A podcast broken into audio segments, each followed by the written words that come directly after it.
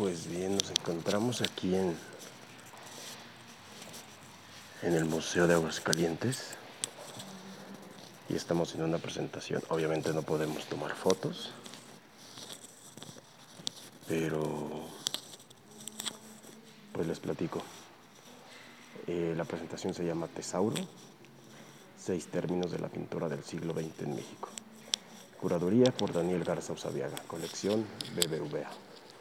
Y está muy interesante, está bastante interesante. Disculpen si el audio es un poquito malo, pero pues estamos, digámoslo así, haciéndolo de contrabando, porque, bueno, nadie sabe. Espero que no meternos en problemas. Y, eh, bueno, hay pinturas de, de David Alfaro Siqueiros, hay pinturas de eh, está aquí una, estoy viendo ahorita en este momento una muy interesante de Raúl Anguiano, se llama Jugador de High Life, es del año de 1990, está hecha a base de serigrafía, está, son expresiones artísticas muy, muy, muy interesantes. Entonces, pues bueno, a ver, les leo un poquito. Dice, presentación, Tesauro. Seis temas de la pintura del siglo XX en México en la colección BBVA. Es una exposición que se presenta como una colección de términos, una especie de diccionario o lista. En este sentido, es una exposición sin una secuencia determinada. Cada sección corresponde a un tema presentados en sala alfabéticamente. Es un acervo pictórico de la colección BBVA. Eh, para no leerles todo, voy a tratar de resumir. Dice, algunos de estos se pueden asociar fácilmente a la pintura y a su historia. Aluden a los géneros del retrato, el paisaje, la naturaleza muerta. Otros temas se vinculan de manera más específica al devenir de la disciplina pictórica en nuestro país durante el siglo pasado. Eh, siguiendo las referencias de un tesauro, tengo que investigar qué es un tesauro.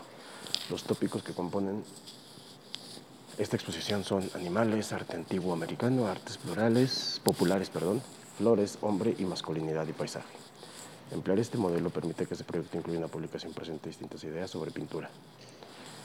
Ok, no nos alarguemos más, continuemos. Pero más o menos eso es lo que, lo que se trata la colección. Este, en esta primera sala hay alrededor de ah, son como 10, 12 pinturas. Y bueno,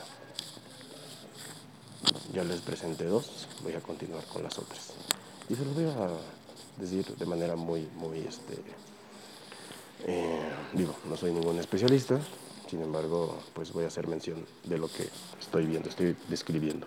Esta pintura, dice aquí, es de Carlos Mérida, figuras en azul, rojo y negro.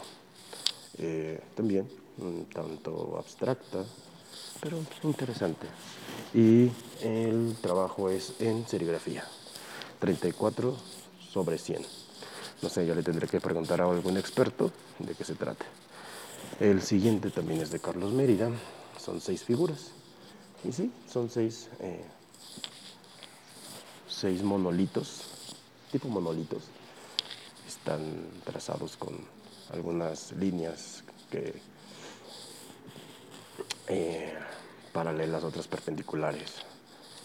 Eh, oh, la verdad sí quisiera poder tomar fotos porque hay unas que están muy interesantes.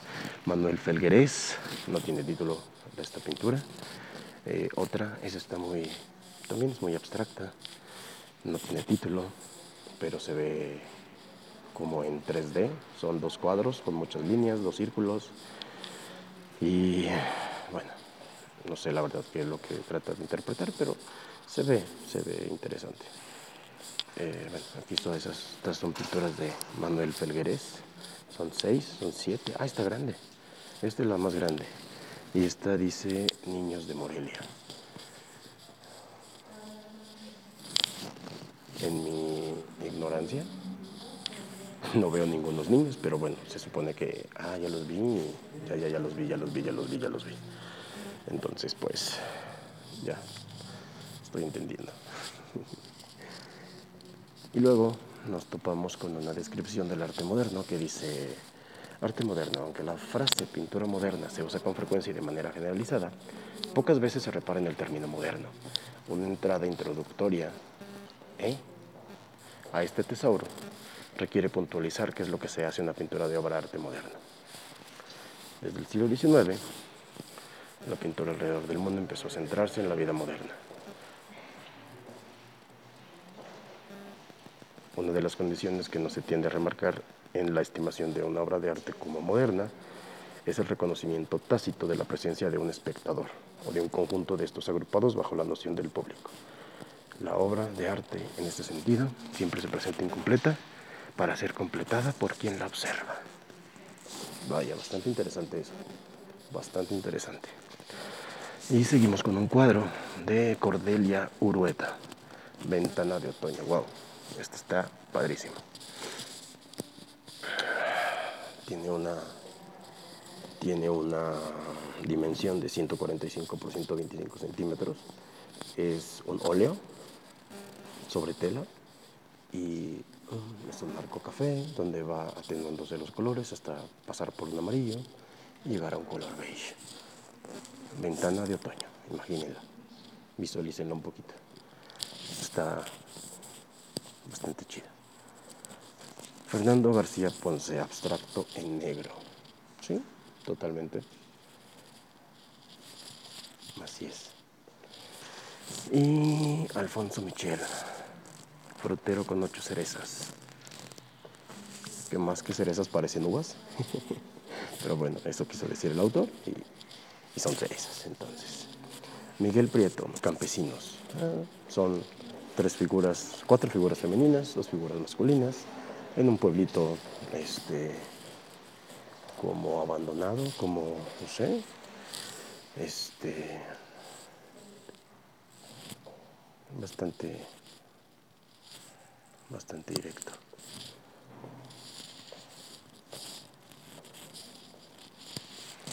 Continuamos. Luis López Loza. Negro, negro. Negro invadiendo el blanco. Es una pintura muy literal, pero también tiene su toque. Luego, ya por último en esta sala, Luis López Loza, Los rostros de la llama. Ah, son tres y son es los rostros de la llama 1, de la llama 2 y de la llama 3. Ok. Unos tiene colores cálidos, otros son colores fríos y otros son colores, pues, eh, ¿cómo se le puede llamar? Oscuros. Eh, interesantes. Interesantes. Ah, ah. En medio de la sala está una escultura metálica de Enrique Carvajal, Sebastián. No sé si sea el apodo, no sé si sea el nombre de la, de la figura. Espero esta cosa se esté escuchando bien, porque si no, de nada valió. O bueno, igual, no sé, lo podemos trabajar ya una vez dándole un poquito de edición. Eh, ahorita vamos, creo que sí, hay una, hay una parte donde sí se puede tomar una foto. Eh, y solamente esperamos turno para poder hacerlo. Pero sí. Y fíjense qué curioso. Eh, vine a Aguascalientes por trabajo y me di la oportunidad de salir a caminar, a turistear un poco sin ton y son y me topo con esto. Vaya, qué experiencia tan interesante. Dicen que en la vida tienes que visitar museos, gastar en libros, comprar vino, vino, vino, vinos, vinos, no confundamos con tequila, cervezas y vodkas, no, vinos. Vinos, porque también la. ¿Cómo se le llama? La. Ah, la voy a regar, pero es avicultura, creo. Este también es un arte. Entonces, pues bueno. Ya nos toca, ya, ya, ya se desocupó esta parte. Y creo que aquí sí les voy a tomar una foto. Se llama Feliciano Bejar, Custodia Magiscopio, del año de 1987. Es un trabajo hecho en acero y vidrio de 195 por 83 por 36. Se las describo rápidamente. Y es un cristal, bueno, vidrio, en el cual hay otros muchos vidrios, no, son como burbujas, como cápsulas, en las cuales eh, pues se, se, está descomponiendo la imagen y vuelve a ser otras imágenes como reflejos, como copias de la imagen original. Déjenme pausar un, pausar un poquito esto y ahorita les, ahorita les aviso. Seguimos continuando, estamos en la sala principal. Y aquí encontramos un bronce vaciado a la cera perdida. Les digo que soy un neófito en este tema, pero ya le preguntaré a alguien que sabe. Jesús Fructuoso Contreras, Tlaloc, una representación del dios prehispánico de la lluvia.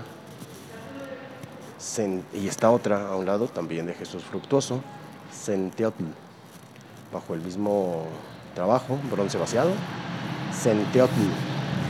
Este sí no sé, este sí no sé quién sea. Eh, posteriormente nos encontramos con Camaxtli, del mismo artista. Es una, una guerrera, bueno, no sé, es guerrero o guerrera, la neta no, no se puede distinguir, pero Camaxtli. Después está Yacate, ay caray, Yacatecuitli. Si andamos mal en historia, amigo. Pero bueno, de eso se trata de venir a los lugares como estos. Aprender, conocer y llevarte algo valioso, un aprendizaje. Bien, está otro Xochiquetzal. Este sí lo he escuchado, la verdad no sé quién sea, pero he escuchado el nombre, he escuchado algo acerca de ello. Vamos a pasar a otra sala donde donde hay cuadros de animales y afortunadamente estamos nosotros solitos y podemos hablar un poquito más fuerte. Escena espiritista de Leonora Carrington. Ok, llenas, animales. Se ve por ahí un ser un poquito eh, de inframundo. Interesante, bonito. Un cuadro grande de Roger von Gunten, desnudo sobre flores así tal cual, es la silueta de una mujer desnuda, donde hay flores, hay animales, eh, trabajado sobre, es óleo sobre tela, colores muy, muy vivos, muy verdes.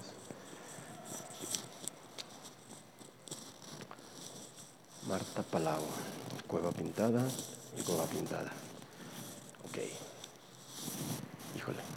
Les digo que no puedo tomar fotos, si no, si no pues estaría lleno de, de esto. Fábulas de la Fontaine de Ángel, ¿qué? Ángel es una garza tomando de una copa y un zorro ofreciéndole. creo que es una fábula. Sí, cierto, es una fábula y el nombre lo dice. Bien. Esta galería, esta sala, perdón, se llama Animales. Y pues todos los cuadros están representados a través de, de animales. Y les leo la descripción un poquito rápido, resumido. Dice, la presencia de los animales en el arte es tan antigua como el fenómeno mismo de la representación y data de hace 40.000 años. Distintas culturas antiguas dieron el lugar simbólico a los animales dentro de su imaginario e iconografía. En Europa, durante el periodo medieval, surgieron los bestiarios. Dichos documentos fueron los primeros con una producción constante de dibujos y pinturas.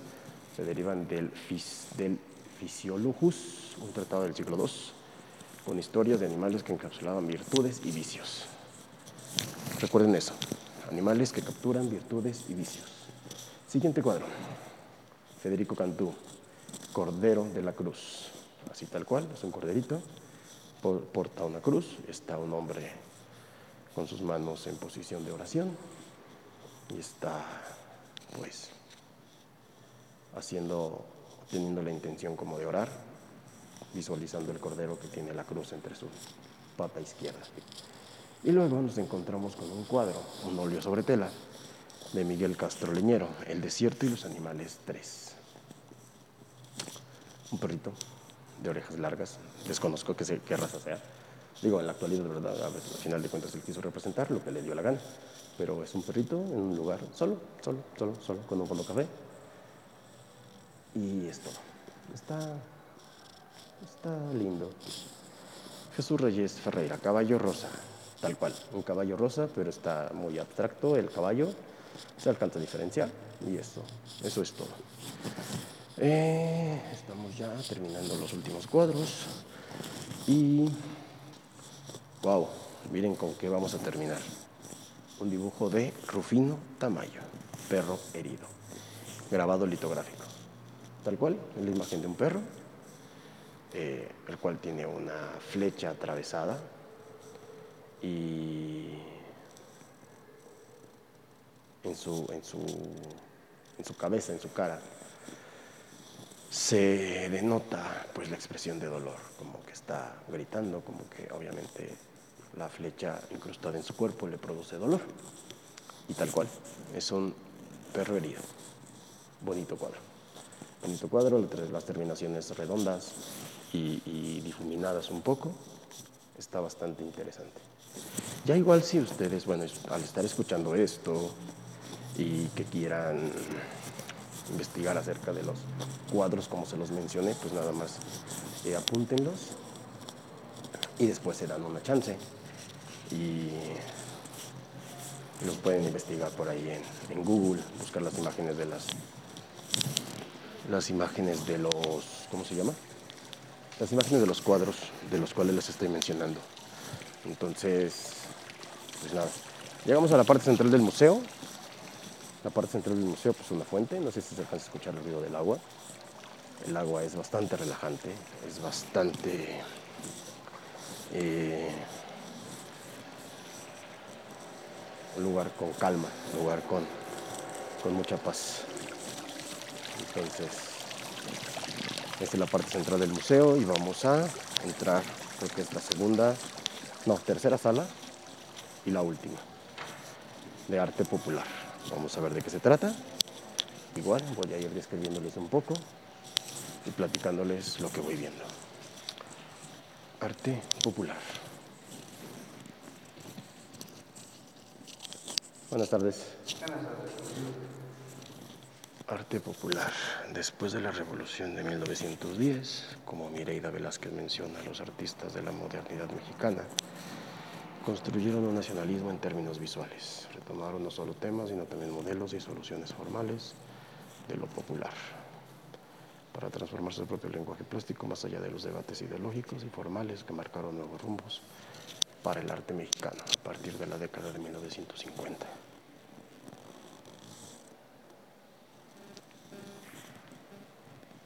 Lo anterior se puede apreciar en esta selección de obras representativas del siglo XX. La reflexión sobre las artes tradicionales referidas como populares ha, sido cambiante en Dulces del Mercado de Katy Horna aplica una óptica surrealista que apunta a un gesto antropofágico Marisol Warner Bass rechaza sus asociaciones festivas o celebratorias, mientras que Germán Venegas subraya el carácter expresionista presente en ciertos ejemplos de artes populares.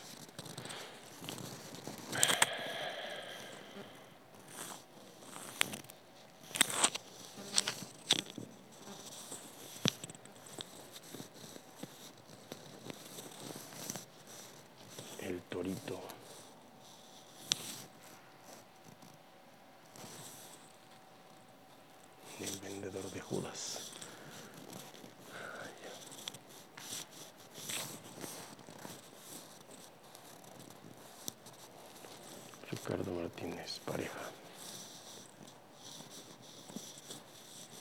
Aquí sí está un poquito más complicado. Baleta, danza, ya. Es un poquito más complicado dada la situación que este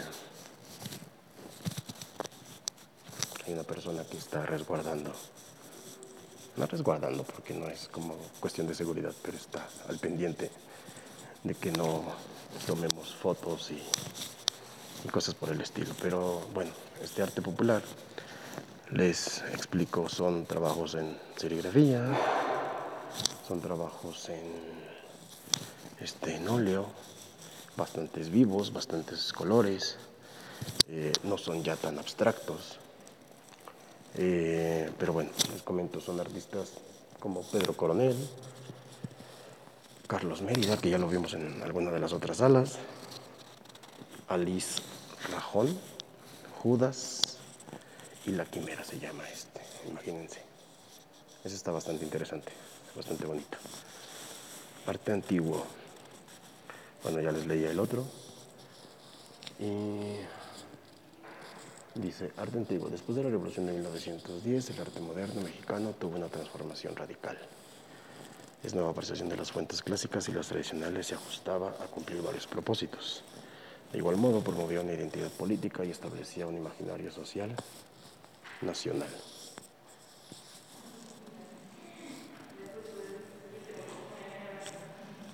Social nacional. Finalmente se acostaba a ciertos diálogos internacionales entre el arte moderno que buscaba cuestionar algunas categorías estéticas generalizadas. En relación con este último punto, los realismos en las artes que se de México después de la Revolución configuraron una estrategia anticolonial buscar en las artes históricas y regionales de México principios estéticos y plásticos para desmontar una tradición impuesta, ajena y producto de los procesos coloniales europeos. Además, para varios artistas como Carlos Mérida o Gunther Herzog, la revisión del arte antiguo permitió abandonar el realismo y en muchos casos la figuración para plantear nuevas soluciones abstractas. Niña con moños, de Jesús Reyes Ferreira. Esto, si no me equivoco, es ¿qué? Plata sobre gelatina. Órale, esta de Katy, Katy Horna, dulces del mercado. Plata sobre gelatina. Esta técnica así de plano no la había escuchado nunca. Galería Arbil Carlos Mérida, Cielos Lumínicos. Es un cartel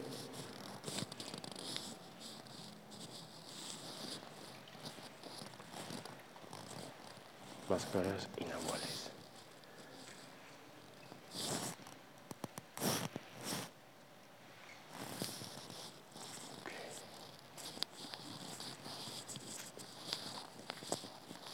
En el centro de la galería nos encontramos con una, eh,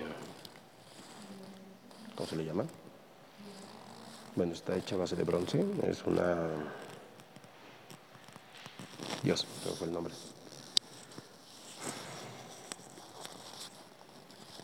Es una figura hecha en bronce.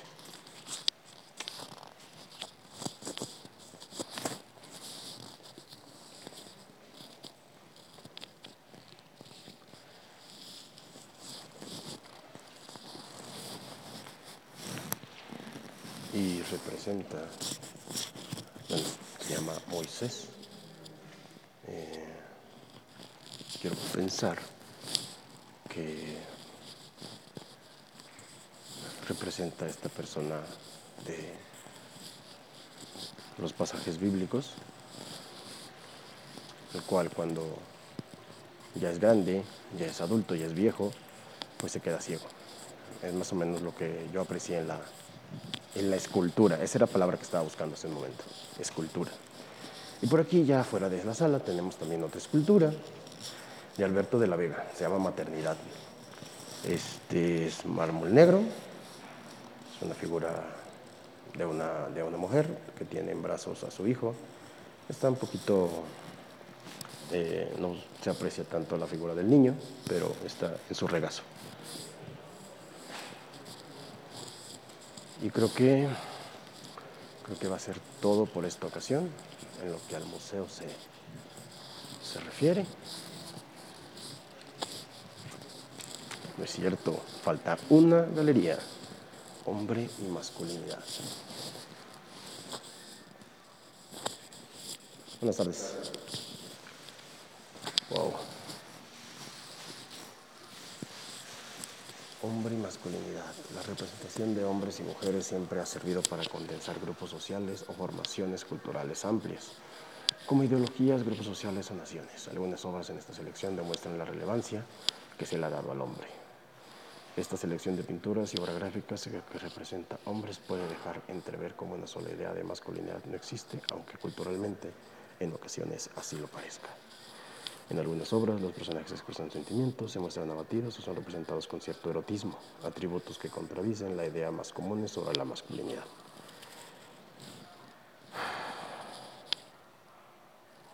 Nos damos cuenta de lo peligroso que es tratar de entender la masculinidad hegemónica como ejemplar y única forma de ver, actuar, ser, caminar, vestirse, comportarse. Por eso tanto la cultura como el arte tratamos de hablar de masculinidades. Nos damos cuenta del inconsciente y elemental que es entender la masculinidad a partir de una diferenciación sexual, tanto en normas establecidas por la cultura como narrativas tradicionales en el arte y la pintura.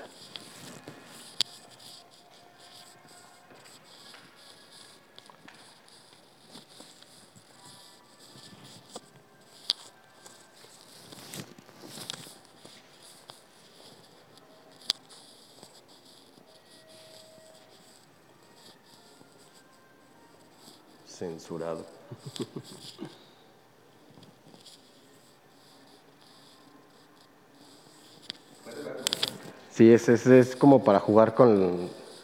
Es como para jugar un poquito con la mente, ¿no? O sea, que dice censurado, como que... ¿Te atreves a hacerlo o no lo atreves a hacerlo? sí, y yo dije, bueno, lo quiero ver. Totalmente, sí, sí, sí.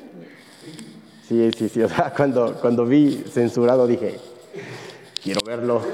Yo le comento a la gente, si no tenga caso tenerla aquí en exhibición. Claro. Pero el chiste es eh, despertar la curiosidad. De Exactamente. ¿Para qué? ¿Qué será? ¿Qué será? Y si yo me descuido, pues de todo la gente le levanta. Sí, sí, sí. O sea, y es que uno piensa que, que, que por ejemplo, usted que está aquí va a decir, ey, ey, no lo puede ver. O sea, pero es eso, es, es, jugar, es jugar con la mente. Jugar con la mente y jugar con la curiosidad de la persona que ve y lo ve. Exactamente.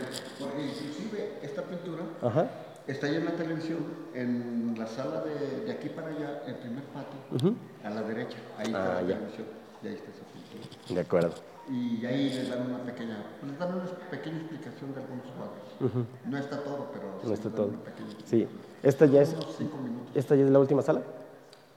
Hay dos salas en el primer patio Ajá. y tres aquí en el segundo. Entonces creo que me falta una. Sí, que se vea aquí la que está a mi izquierda, Ajá. esta y la que está Y, y la que está acá. para allá. De acuerdo. Y aparte, para, ya sigue la cafetería, están ustedes, están los baños, luego sigue la cafetería y aparte es el jardín del arte, eh, escultórico. Escultórico. Hay algunas esculturas. De acuerdo. Bueno, pues muchísimas gracias por la explicación. Gracias. Déjeme continuar observando.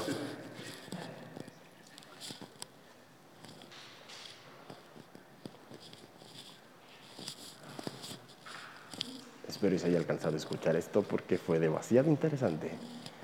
Demasiado, demasiado interesante. La persona que estaba aquí. A ver. Sí, estaba pensando en no, pero sí. Disculpe su nombre.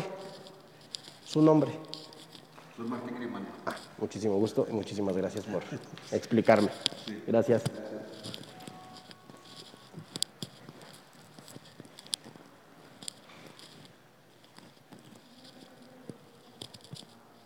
Los parados en la línea.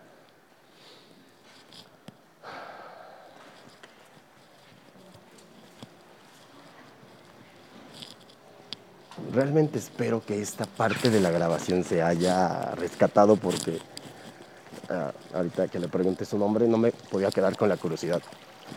No me podía quedar con la curiosidad porque, no sé, fue algo totalmente fuera de las expectativas y bastante, bastante alentador para el trabajo que estamos haciendo. Rayos, me emocioné. Sí, sí, sí, sí. Bueno, esto sí ya es la última sala. Son paisajes totalmente así, tal cual, paisajes.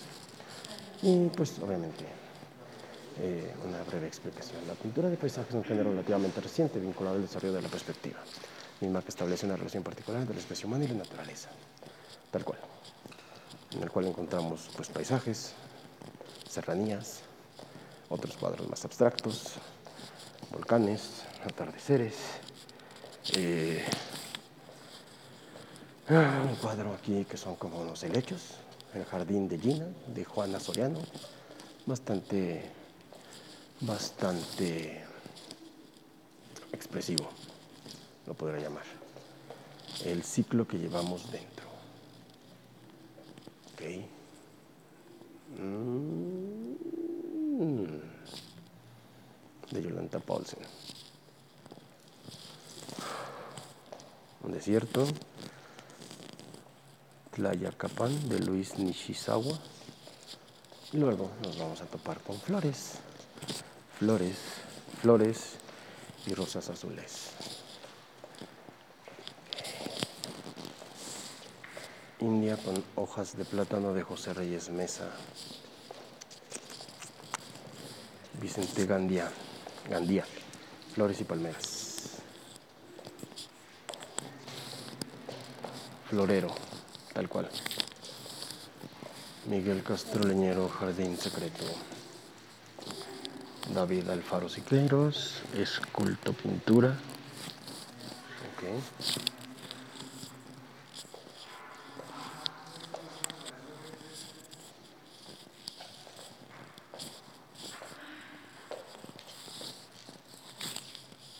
Laura Anderson, flores.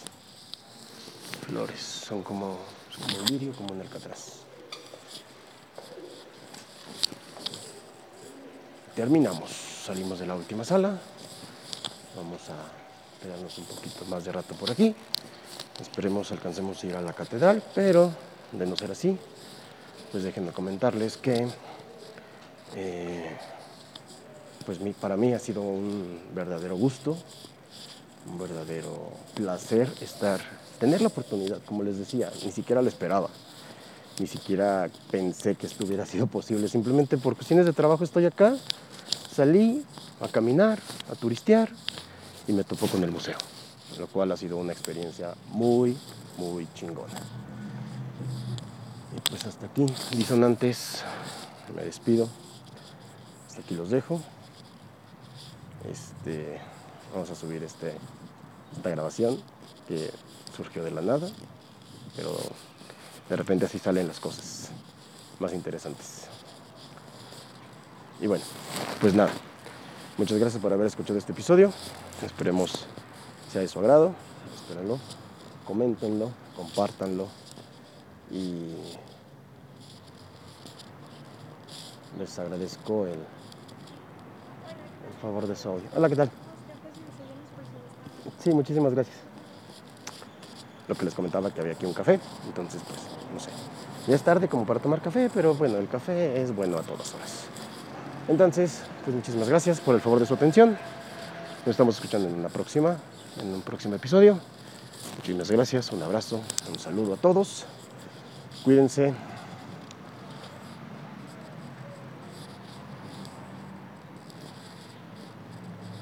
y seguimos en disonancia.